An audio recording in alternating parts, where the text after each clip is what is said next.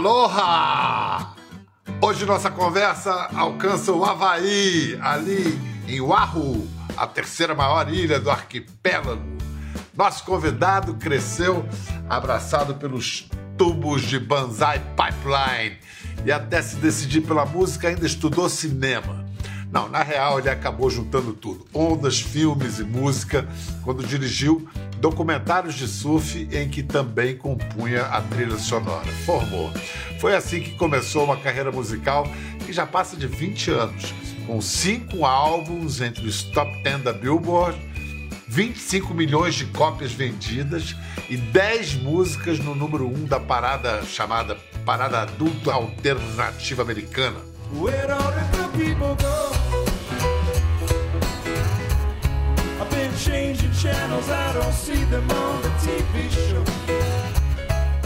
O sucesso dele representa uma ressurreição da música folk, acústica e suave, levada ao violão, cantada com doçura, mas o seu estilo ainda inclui boas doses de reggae, soul music, sem esquecer a influência das vozes da natureza, a percussão das ondas, o canto dos pássaros e dos ventos de seu Havaí, onde ainda mora.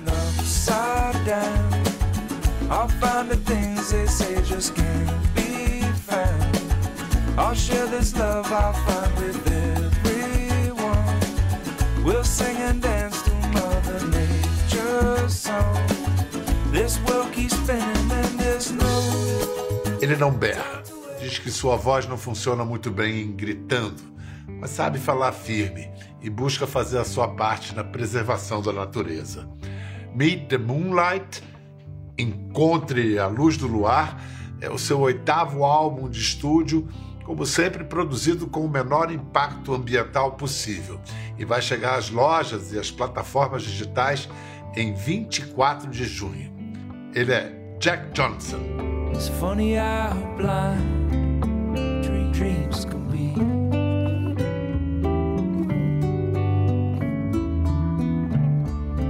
Seems like they look off too far.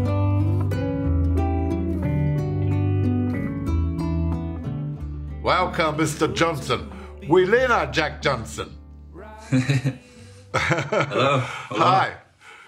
Aloha. Thank you very much for this opportunity. Yeah, my pleasure. Happy to be here.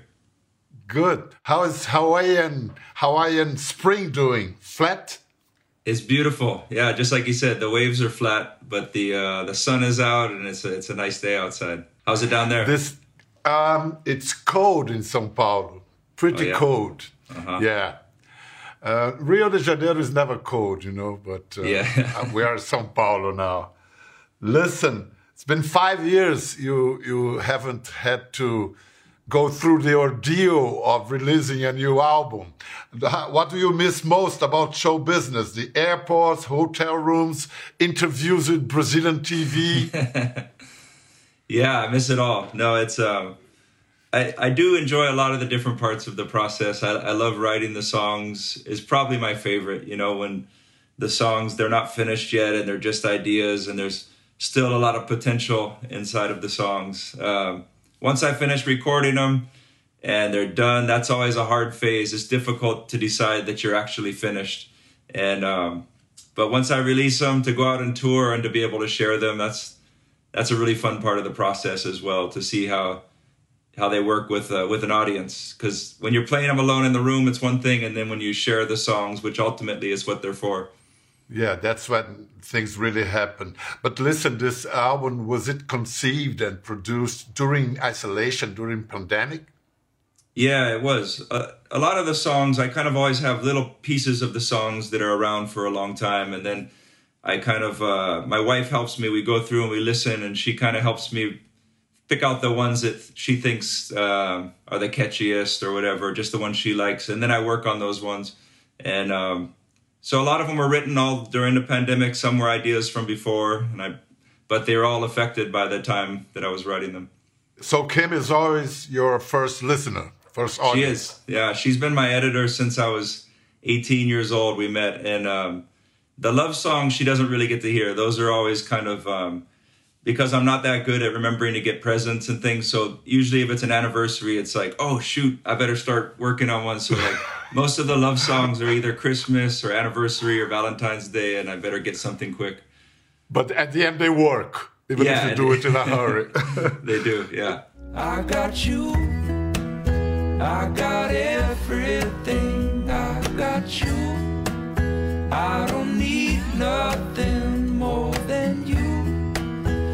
I got everything, I've got you. But listen, you once said uh, music is about sharing moments, opposite to the selfish, under bracket brackets, selfish experience of the surfer out there by his on his own.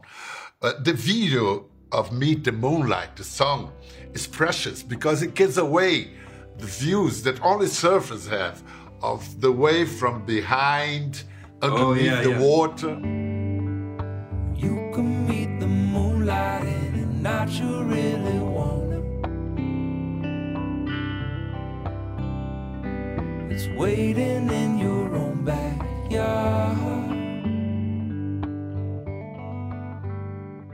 And uh, was it your idea or the director's Morgan Morgan Maassen? Is that yeah. the way to, to say his name?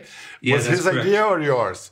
Um, you know, it was um, it was a combination. I knew Morgan's a good friend of mine. Um, I've known him since he was a little kid, and um, I would like to think that I maybe even as an uncle kind of had an influence on him because he uh, I knew him when he was just in high school still, and I was making surf films and um, and he's told me before that I had some influence on him because he got into surf photography, and so I knew he had a lot of these beautiful images around, and um, so I talked to him about helping me to make something that was from this world but felt out of this world. And like you said, it's an amazing view. We get to sometimes it's not only for the aesthetics of it, but it's also uh, functional. When you go under a big wave and you open your eyes, you can see where the energy is coming and you can kind of swim in different ways to try to escape the energy as you're going under a wave.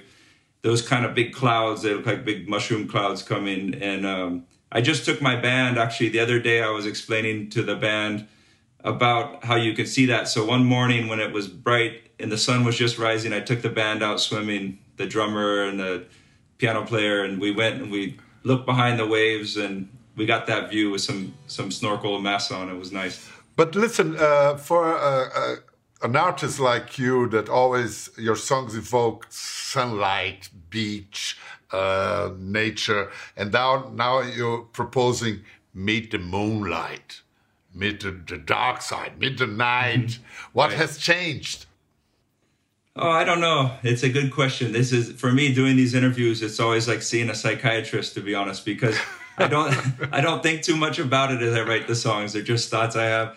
And then it's interesting because as I start to impress, people will start saying, "Well, it sounds like things have been pretty good in your life because this or that," or "Sounds like you've been thinking about a lot of darker images," you know. And so, it's always interesting for me to see how the songs are perceived. But it was it was just one night when I walked outside and I um and I went out there and I looked up and I even being somewhere where it's warm outside and I could get out there any night whenever I do get out under the moonlight, I always think, why don't I do this every single night? And it's it's a choice we can make to walk through a doorway, a very simple choice that has a profound effect very quickly, as opposed to sometimes dreams we might have that are years off the ambitions we we have and all these sacrifices we make in our life to get to something that may or not may or may not end up being what we dream it will be.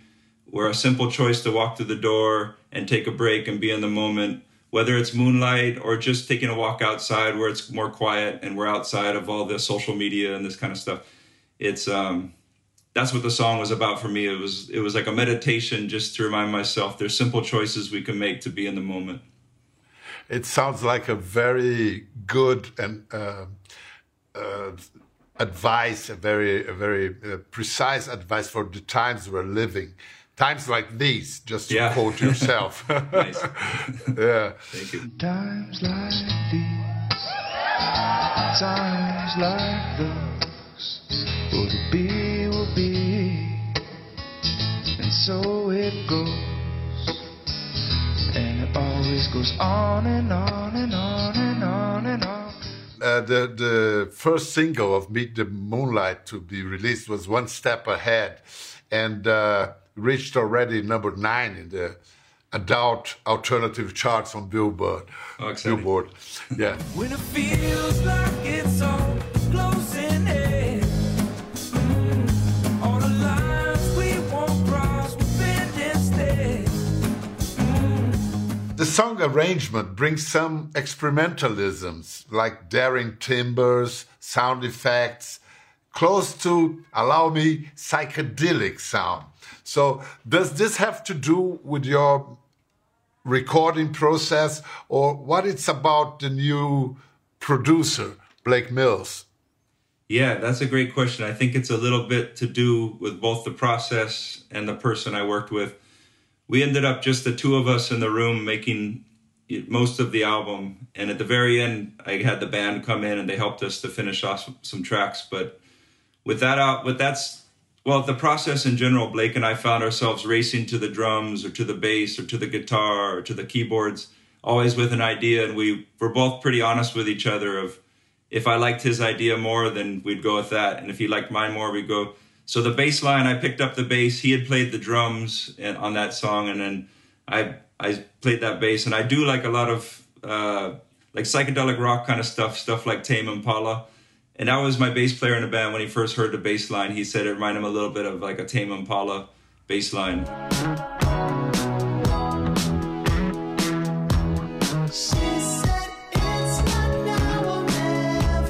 which was cool because I love that band. And so it's maybe different than my friend Merlo, who plays the bass in the band. He he comes up with a lot of the bass lines, but that was one that um that I came up with this time, and he was happy to play it. We we love sharing ideas.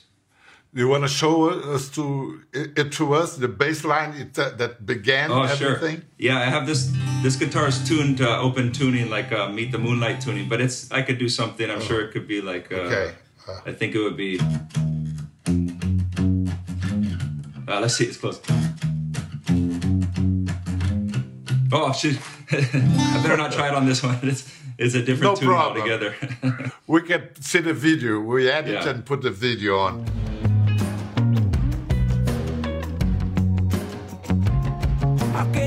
So certain that you're the one flirting with fire? If each choir needs preaching and everyone's reaching into their pockets to see what they got, if not a lot has changed. But if everything's changing, plain to see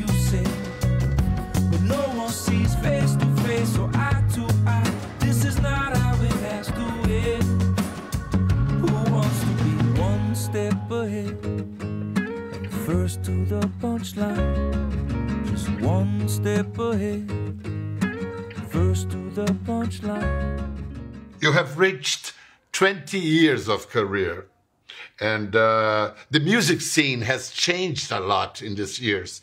Like CDs and iPods are things of the past. It's streaming now. Also, the surf world has changed a lot. Uh, so, what has changed the most, surf or music business, and how do how do these changes affect your art? Your art. Sure. Yeah, that's a great question. I think if I wanted to get into the nerdy part of surfboard design, there's lots of changes that have happened. But in general, we're riding very similar things that I was riding when I was a kid. Whereas in the music industry, when I first was putting out my very first album, there was no iTunes yet. It was all CDs. And lucky for me, there was the technology that a lot of people were complaining about at the time because you could take music off of the internet and you could burn it onto a CD at the time, and it was um, a lot of people were worried about it, and I understand why. But for me, in my own personal experience, it was very helpful because I didn't have any distribution yet for my CD. So when I would travel opening for Ben Harper, I would show up in any town I was at, and my you couldn't buy my album yet in a record store; it wasn't available. But there was teenagers coming to the show, and they were showing me a burnt CD that had my songs, and they say, "Sorry, I couldn't find it anywhere, but I have this. Would you sign it?" And I was always happy to sign it, and I was very appreciative that they were coming to the shows, and they'd heard the music one way or another. And so that was how the technology was changing then, you know. And then I went to streaming. It's you can fight, you can try to fight the technology, but it never works. It's just it from my perspective, you have to roll with it, and whatever's best for the listener, then that's best for music. I, I'm a huge music fan, and I remember being a kid and saving up my money to go buy one CD of a band that I wanted to hear. And there's a certain nostalgic kind of romance to that of really waiting for those 12 songs or whatever it might be, which I kind of enjoy thinking back to. But I look at my kids now and they have access to so much music and they're being turned on all the time, the different sounds and different bands and so I think that's it's been beautiful to watch the accessibility of it. But do you still, when you get a new album, do you still listen to it from track one, two, three to the in the order? I do. I I'm kind of romantic like that, and even when I'm making my track listing, I always think about side A and side B, and you I try to make it where it feels it feels like even if you're not listening and flipping the vinyl over, you have a little break in the middle it's just a nice way to to sequence an album. I think. Yeah, I can't help it. I, I, do the same thing. It's like a movie to me. I'm going to watch yeah. that movie. It has a story to tell, and, and, each track it's a scene, a sequence. Listen, yeah, you mentioned you mentioned your kids. Uh, how old are, are, they now, and uh, are they surfers as, as well, or musicians? Yeah, they all love surfing and they all love music. I'm really lucky. We have when I was a kid, I had lots of music playing in the house, but there were no instruments. And I got a guitar when I was 14 years old. I got my own guitar, and I I loved it. I felt so lucky to have it around. Um, the thing with my kids is, I have a drum set in the living room. We have no TV in the living room. It's just drums and bass and piano and guitars everywhere and ukuleles. And so from when they were little babies, I always had no rules either. They could just pick them up and bang them around. I didn't put my best instruments in the house. Just always ones that the kids could pound on. And so, anyways, we're lucky because we have lots of family jams. They love music. They love surfing. My two favorite things. So I feel very blessed. How old are they? I got uh, 18, 15, and 12. Who's the best surfer? Uh, they're all about the same. They all love it. They're uh, all good. The best musician, though, is my daughter, the youngest one. She's the only one that can read music. All the rest of us, we can't. So. Wow. They are coming. Girls are coming. That's yeah, good. It is yeah. Good. Listen, for any Brazilian musician, there's an unavoidable landmark. It's to before and after getting to know João Gilberto, Bossa mm-hmm. Nova's Pope. Music, uh, for you, is there such a, a, a landmark? I, I, remember once you mentioned João Gilberto music. What happened to you when you got to know him?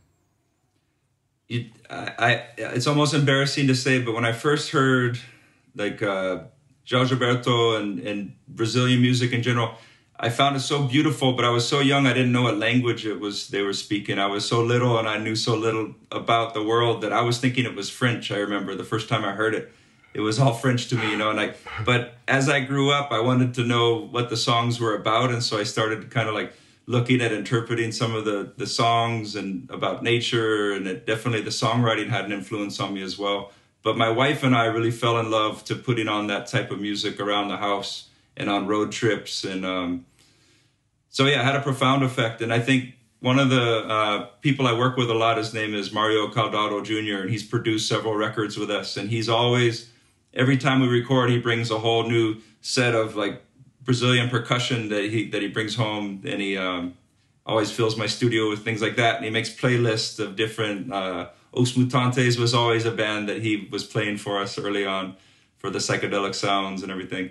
Um, so yeah, it had a profound effect to me, the music of Brazil. Yeah. But but the thing more than anything was the first time I played in Brazil live music and the way that there's not really um, a distinction between the stage and the crowd, how everybody's a part of the music and sometimes the crowd would be singing so loud I could just back off the microphone and take a break, you know. And it was to me it was uh, really moving to to feel that much energy. I never felt that before. Então vamos ver Jack Johnson quando esteve no Brasil levando mais que nada de Jorge Benjor.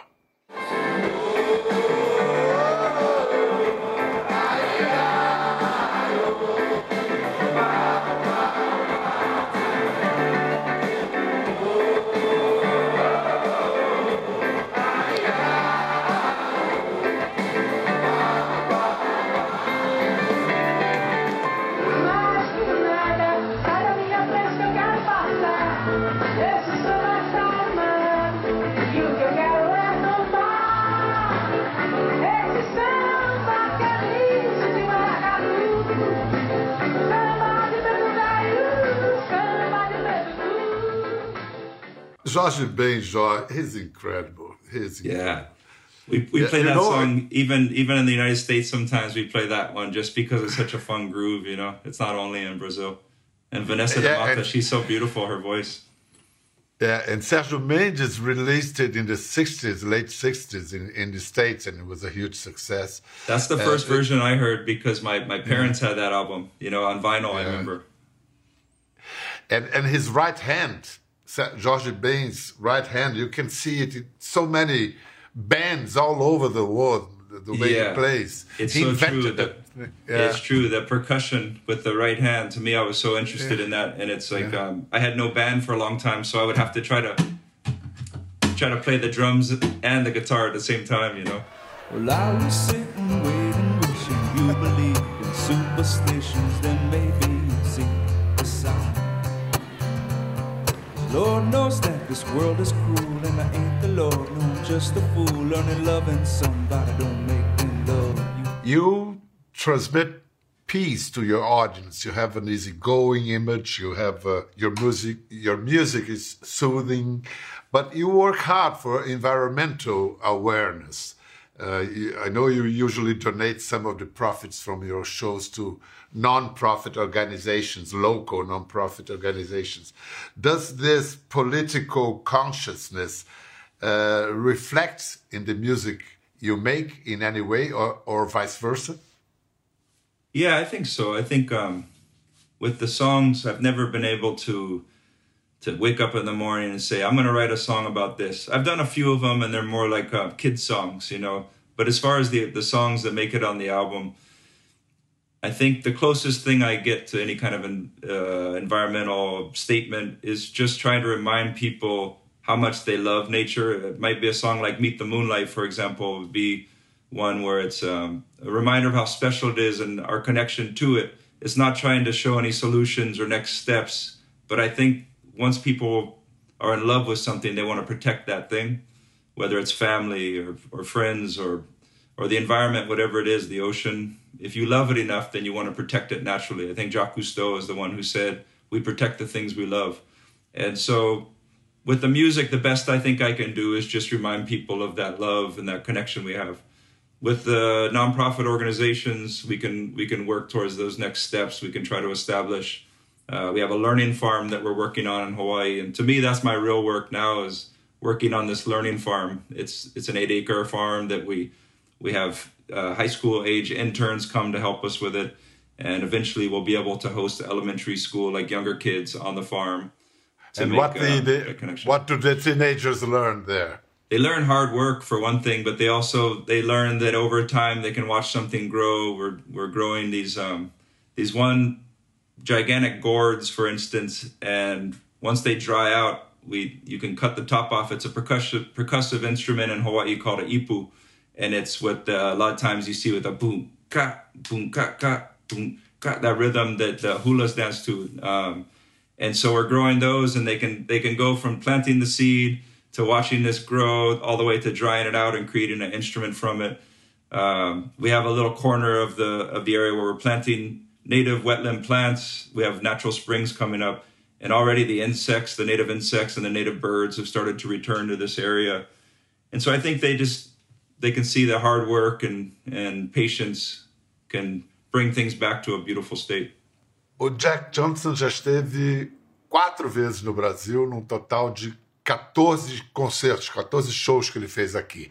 A última vez foi em 2017, ele veio com a família toda, tocou, se apresentou no Rio, São Paulo, surfou, limpou a praia e até plantou mudinhas na prainha no Rio de Janeiro.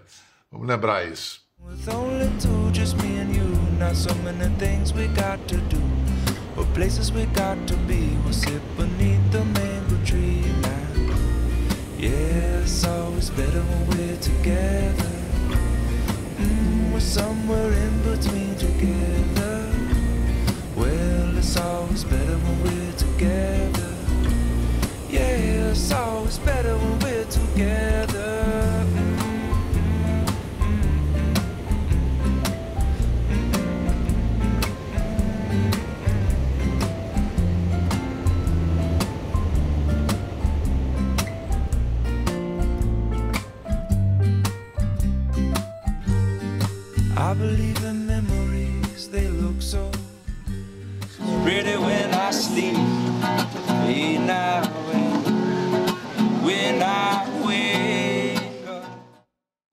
Well, uh, our team went to Prainha to see what happened to these seedlings, and uh, you might be pleased to see.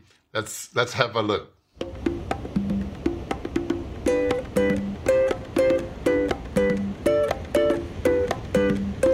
So this is this is today. That's so cool. They have grown.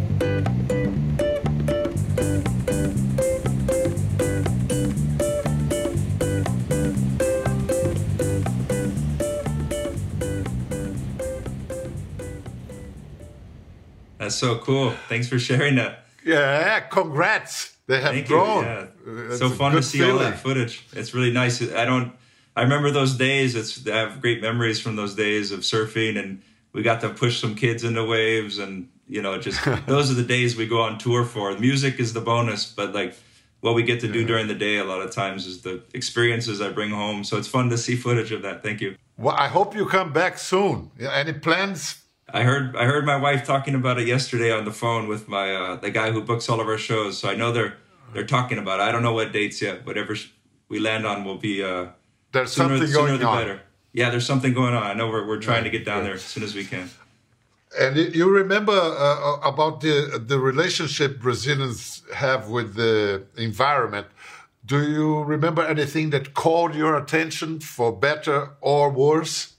Uh, every time we've gone, we've we've been able to get out and do like a, either a tree planting or that day we went to the beach and did seeds. Um, it's always just really moving to see how involved everybody gets, and there's some places where uh, they kind of, as the artist, they bring you in and they bring you out. I've always loved that I can come in and just spend time with everyone, and we can all do it together.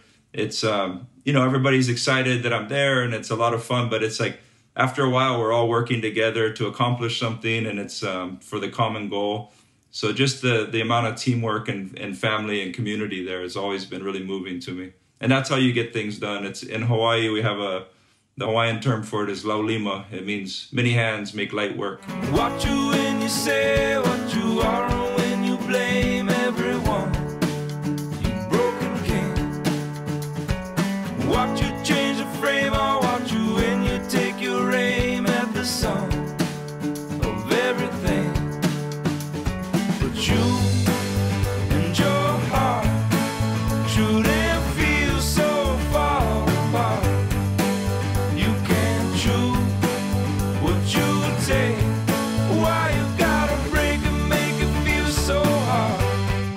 So, what do you think of the generation of Brazilian surfers that became to be known the Brazilian Storm? They're amazing. They're mind blowing. Yeah, they they really are. They are the storm. They um, I know a lot of them. I, I surf with them when they're in Hawaii, and I've known them since they were teenagers, and I've seen them kind of grow up to now be the best surfers in the world. There, there are three Brazilians that have already won the WSL World title: Gabriel Medina, Ítalo Ferreira, and Adriano de Souza. Yeah, Who's- Filipe Toledo. Filipe Toledo's not far. He's he'll be soon. Yeah, Filipinho is the next one. Would you bet on him this year, 2022? He won bells. They're all so good, but they got to beat John John Florence, and he lives down the street from me. So you know, I still got I gotta still got to root for my neighbor. You got you got to root your neighbor, right? but they they all can win it. They're all amazing for sure. Yeah.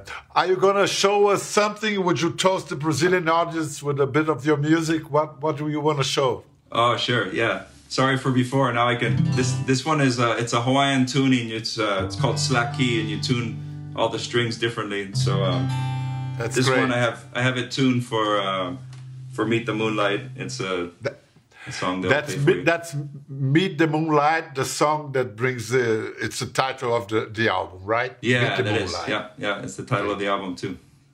Yeah, so it's like this.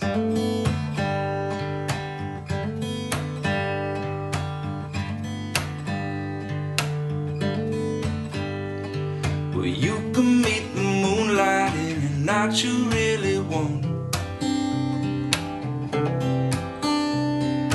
waiting in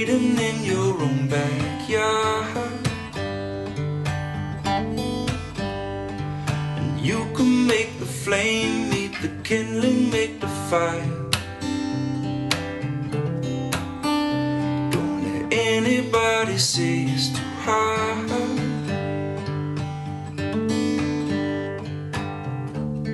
It's funny how blind dreams can be.